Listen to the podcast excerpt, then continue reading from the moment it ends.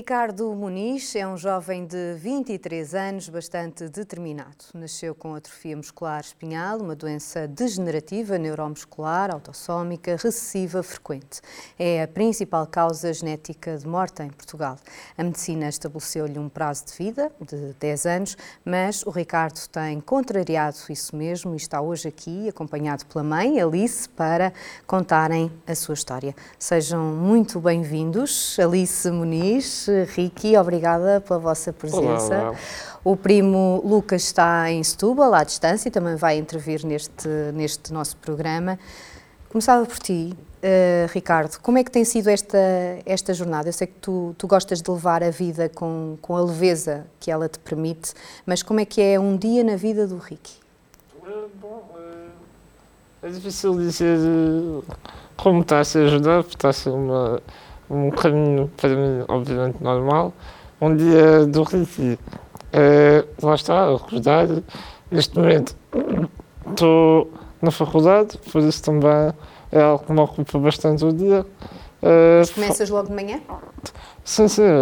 Durante a semana, neste momento, a maioria de, dos dias começam de manhã.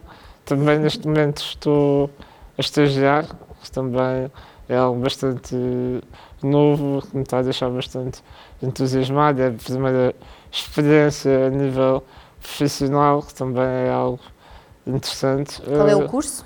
Eu estou a tirar, estou no IRT, no curso de Sociologia, estou neste momento no terceiro ano, no último. Uh, e pronto, é isso. É isso o dia do Recife. Um, tens uma dependência de terceiros, a mãe, é, a mãe Alice é, é a cuidadora principal. Uh, se calhar a mãe pode nos dizer como é que como é que são os vossos dias logo logo de manhã, à noite às vezes noites muito complicada. complicadas, não é? Sim, Mas são. Uh... na maior parte das vezes são muito complicadas. Uhum.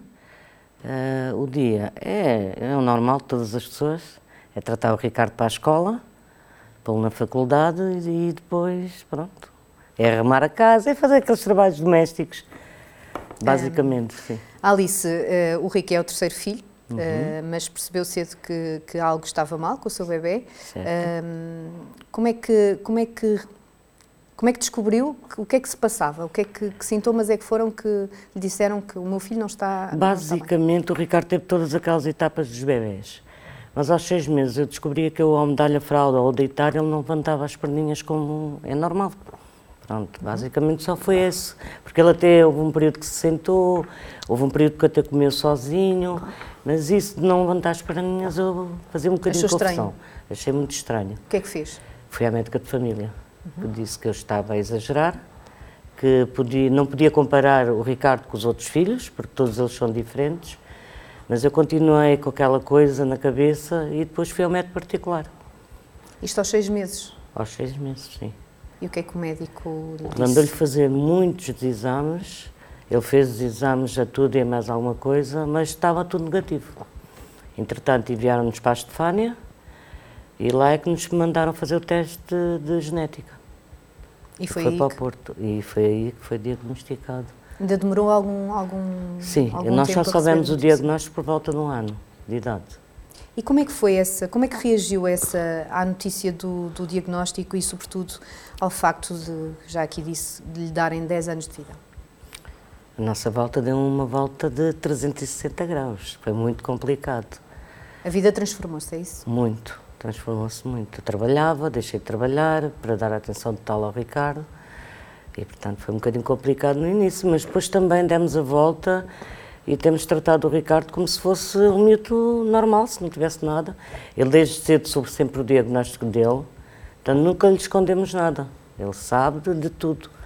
E também sabe das dificuldades que os pais passaram para ele hoje estar aqui. Bem disposto, filão, e pronto, mas ele sabe de...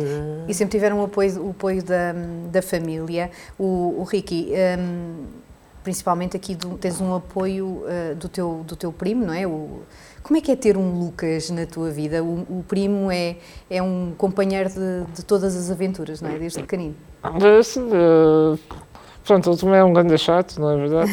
Mas sim, é uma pessoa muito especial, crescemos juntos, fazemos tudo juntos, uh, tentamos levar a vida com mais naturalidade possível e pronto, é isso. Oh, Lucas, uh, Lucas Chipenda está, esta vossa ligação é, é, é, natural, são primos, há aqui laços uh, familiares, mas é uma ligação especial e começou desde muito cedo, como o Ricky estava a dizer, um, desde muito cedo, uh, como é que é ter um Ricky também na, na sua vida?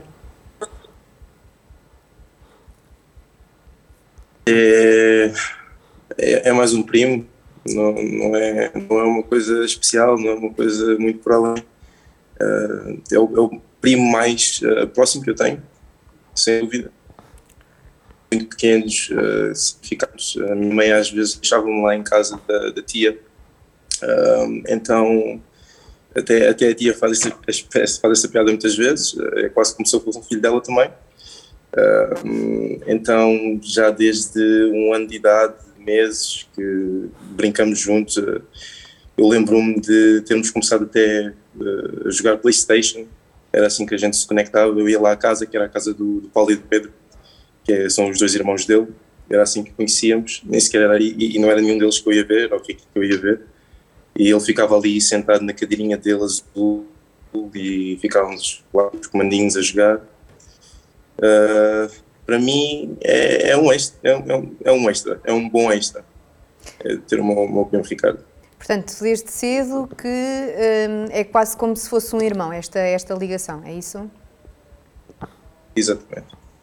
Com as brincadeiras normais de, de crianças, era, era o quê? Quando, quando dizes que, que, que brincavam muito, uh, sei que depois mais tarde também as idas ao cinema, as saídas à noite, um, como, é que, como é que tem sido? É, um, no início não fazíamos muito isso, acho que no início ficávamos mais por casa, uh, o que era engraçado porque eram as alturas em que ele tinha mais força. Uh, ficávamos só mesmo, ele usava essa força basicamente para, para me envergonhar no FIFA. Depois, quando já não conseguia, é que nós começámos mesmo a ir lá para fora, são as saídas normais de, de jovens, uh, saímos com amigos, amigas, cinema. Tivemos um, uma fase em que íamos jogar a bola, que, uh, o Ricky era basicamente o, o guarda-redes, sempre. Quando deixou de poder ser o guarda-redes, os outros miúdos também começaram a ajustar com mais força, não tinham também pena nenhuma dele, sempre foi uma coisa boa, nunca passámos assim por dificuldades lá fora, de pessoas a gozar com ele ou connosco mesmo. Um, Aí já começou a ser o treinador, já começou apenas a. Olha, era um José Mourinho, era o Special One mesmo, literalmente. E uh, é, sempre tentámos fazer as coisas o mais normal possível. O mais normal possível. Ricky, este teu primo uh, é um dos, uh, dos teus pilares. É verdade, é verdade. É, como eu estava a dizer, isto, nós crescemos juntos, acho que a presença um do outro já é algo no, normal, uh, algo que se não tiver ali o Lucas, vou sentir falta. Se nós falamos praticamente todos os dias, estamos sempre a contar as nossas aventuras, as nossas preocupações, uh, falar sobre filmes, por isso sim, uh, o Lucas é mesmo uma pessoa muito importante. Vocês estão, vivem no Pinhal Novo, não é, mãe? Eh, o Lucas, neste momento, está em Setúbal, pronto, também não, não é assim grande a distância, mas um, ehm, costumam estar muitas vezes juntos. Como é que a mãe vê, vê esta ligação entre os dois primos? É um bocadinho que eu posso estar sozinha quando eles estão, porque eles fecham-se no quarto e pronto. Mas uh, é muito bom. Eu tomei conta do Lucas, porque a minha irmã trabalhava e eu fiquei com ele, portanto tinha os dois com um ano de idade. Eu, inclusive, brinco muito com o Lucas, que eu cheguei a dar, dar peito ao Lucas. Portanto, irmão. E então brinco muito com isso com eles. Mas é uma relação muito saudável. Portam-se como dois adolescentes, não é?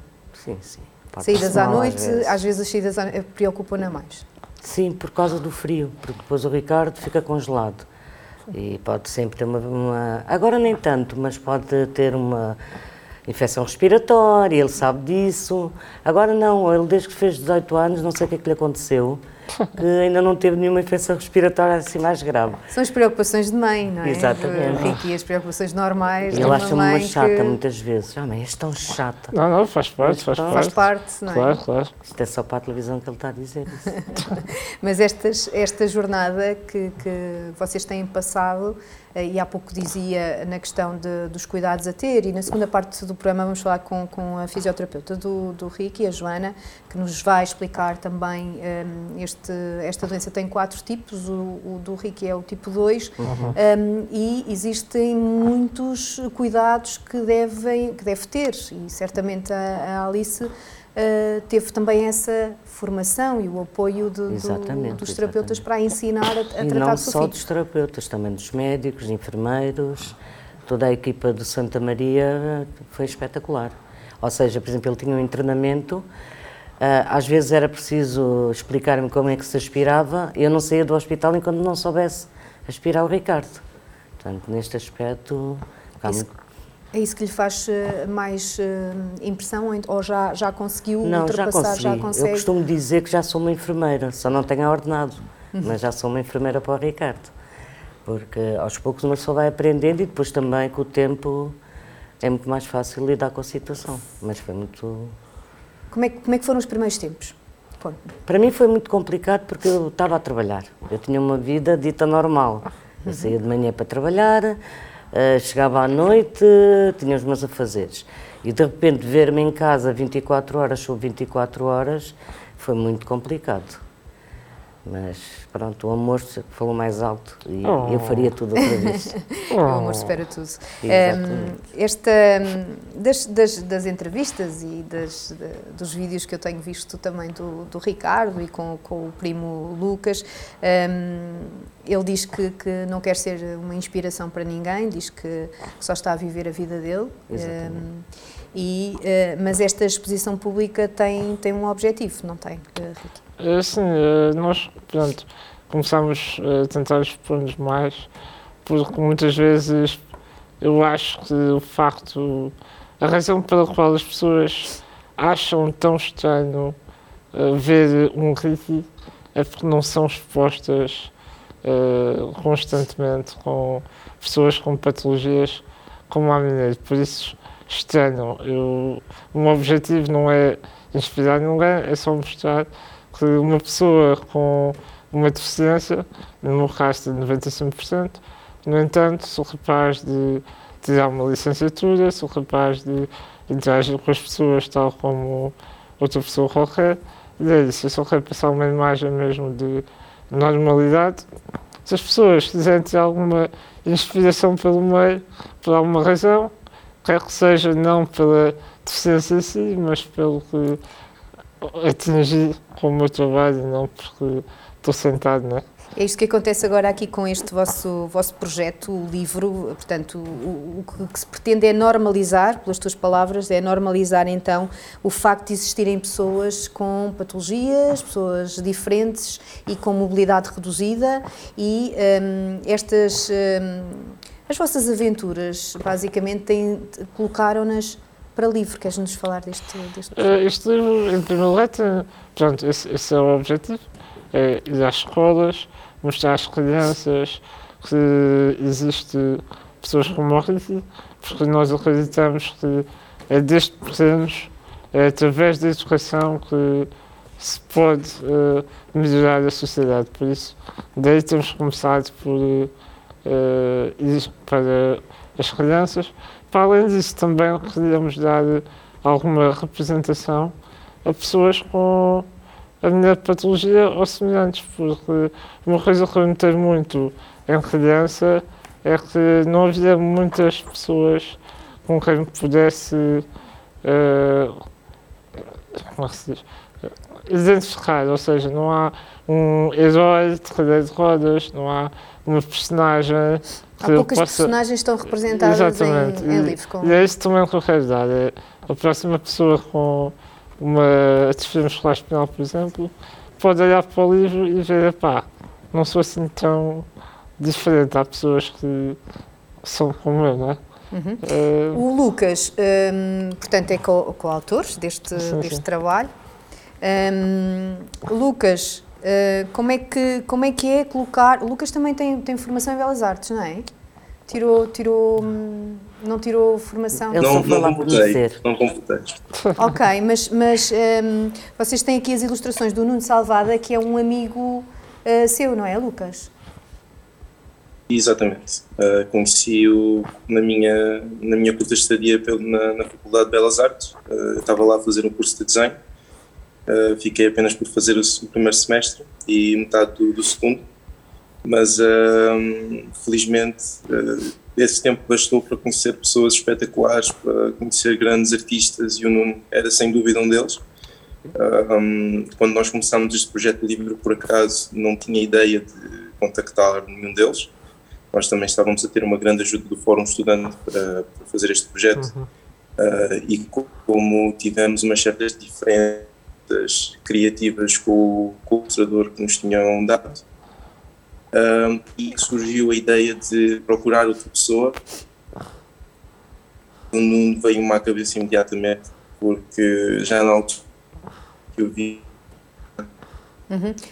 Nós, estamos, yeah. nós estamos aqui com algumas dificuldades em ouvir o Lucas, deve ser por causa da internet, mas eu já volto, eu já volto a, a si, Lucas. Um, queria fazer então aqui o que é que nós podemos encontrar neste. Que histórias é que podemos encontrar aqui neste, neste livro? Uh, essa história, uh, como o Lucas já contou, uh, é basicamente o que nós fazíamos em crianças. Nós quando acabávamos de jogar FIFA, íamos para a rua, jogar a bola com as outras crianças. Eh, eu era o guarda-redes eh, e era mesmo essa. O futebol foi uma parte muito importante na nossa infância, é algo que gostamos muito, que jogámos muito. E essa, pronto, é, é uma representação dessa mesma, dessas mesmas aventuras. Escolhemos mesmo em, em, aulas, na escola, sem o Lucas, que não era da minha escola, era o que eu fazia nos intervalos, era jogar a bola, e pronto, é isso que o livro retrata, é a nossa história.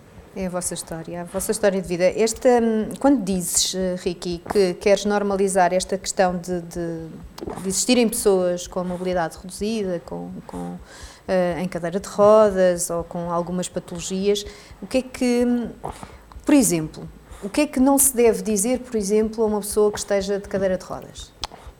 Uh, lá está, eu se calhar há pessoas que são mais sensíveis, no meu caso, uh, o meu problema não é o que não devem dizer, eu preciso que digam. Porque muitas vezes as pessoas têm medo de interagir, têm medo de ofender, de dizer algo que possa magoar, mas é isso que eu não quero. Eu quero que as pessoas cheguem ao pé de mim, se tiverem perguntas, perguntem, também obviamente não vão ser mal educadas, mas o que é que se não haja tanto desconforto em interagir comigo. Porque às assim, vezes há desconforto por, eh, às vezes por eh, desconhecimento Exatamente, também, é? exatamente, exatamente. Daí, pronto, nós estamos a, a querer expor-nos e a televisão e a, a palestras, expor o máximo possível, é mesmo com esse objetivo, é mostrar que, pronto, eu... Já tiveste algumas situações desconfortáveis? Uh, quer dizer, para terceiros? Uh, assim que me lembro, uma história em particular, não. Mas é, é isso, eu noto que a primeira interação com a pessoa é sempre muito difícil. E por acaso o Lucas é uma pessoa que ajuda-me bastante nesse processo, em tornar a, a, a pessoa que nos está a conhecer mais confortável. A quebrar o gelo. É isso. Vamos perguntar ao Lucas como é, que ele, como é que ele normalmente faz isto. O primo Lucas já, já passaram uh, certamente por uh, algumas uh, situações em que terceiros ficaram desconfortáveis, mas neste momento ainda não conseguimos ter o Lucas. Um, vamos seguir em frente. Temos, Lucas? Como é que se quebra o gelo, por exemplo, quando alguma pessoa uh, aborda o Ricky, uh, por exemplo, um cumprimento, às vezes coisas simples que, que, que não nos passa pela cabeça? Eh, não há, não há melhor forma de fazer alguém ficar confortável do que um, usar com a situação. É, é basicamente o que eu faço. Um, muitas vezes a gente vê pessoas que a cumprimentar o Ricky querem, por exemplo, estender a mão lhe dar um, um aperto de mão ou algo assim, obviamente que ele não consegue, né? Então eu fico ali e, e tento usar com a situação para que a pessoa também não sinta que nós ficamos ofendidos, ou seja o que for, não ficamos. Se alguma coisa até o rico que acha graça. E é assim que a gente tenta pôr a pessoa pronto, bem, à vontade. Às vezes resulta, às vezes não resulta, às vezes a pessoa também fica com aquilo na cabeça e depois ela mesma acaba por eh, criar ali um, uma distância. Uh, mas basicamente uh, o que eu faço e aquilo que eu faço melhor é fazer figura de par. Então, assim, o Ricky faz melhor figura do que eu e a pessoa acaba por conectar-se mais com o Ricky. Um, qual é que é? Qual mas é, é isso, é... nós brincamos. Sim, sim. Acho que, que, brincar para quebrar o gelo também é uma, é uma boa solução. Um, principalmente porque as pessoas, certamente, quando abordam, também uh, fazem, ficam desconfortáveis, mas mesmo por, por esta ignorância, não saberem como reagir às vezes em determinados...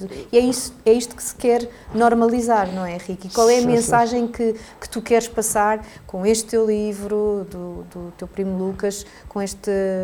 Basicamente, qual é que é o objetivo, então, um, para estares hoje aqui? Pronto, em primeiro lugar, é, também é, expor um pouco a minha história, é, o livro também, e é mesmo só este o objetivo parece bastante simples, mas realmente é mesmo. Eu só me queixo por tentar mostrar que sou normal, que sou uma pessoa que, como outro qualquer, precisa de ser integrada na sociedade, precisa de ter uma vida completamente normal, que também não. as pessoas não foquem tanto na deficiência, mas sim na pessoa. Não quero, obviamente, que ignorem as dificuldades, faz parte, Uh, há muita coisa hoje em dia que ainda não está preparada, seja a nível de uhum.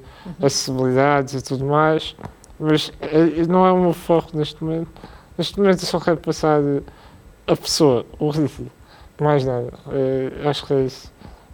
Só por essa mensagem, uh, dizes que não é especial, mas só por essa mensagem já é super fantástico estar, uh, estares aqui hoje uh, e, e, ter essa, essa coragem. Obrigada, Alice. Nós vamos voltar na segunda parte, então, com a Joana Fonseca para continuarmos a nossa conversa também com o Ricardo Muniz. Até já.